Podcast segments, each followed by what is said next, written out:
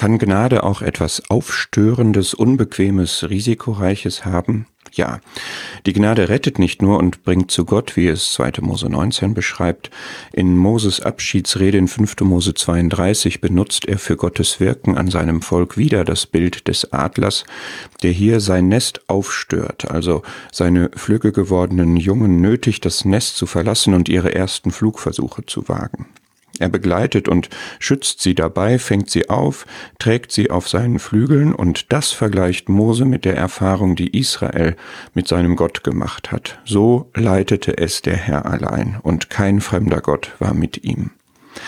Manchmal, ja immer wieder, brauchen wir das, dass Gott uns aus unserer Komfortzone rausschubst. Anders kann es keine Glaubensschritte, Erfahrungen, kein Wachstum geben.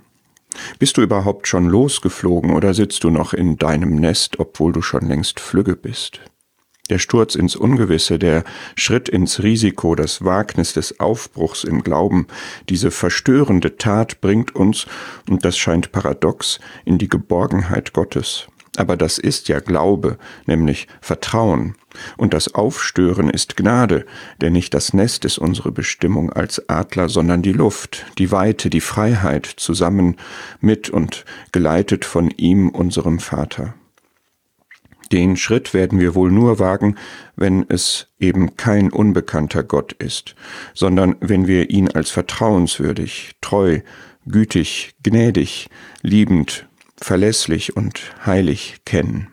Dieser Gott ist unser Gott, und ich weiß, wem ich geglaubt habe. Er kann und wird mein Leben, das ich ihm anvertraue, bis in Ewigkeit bewahren.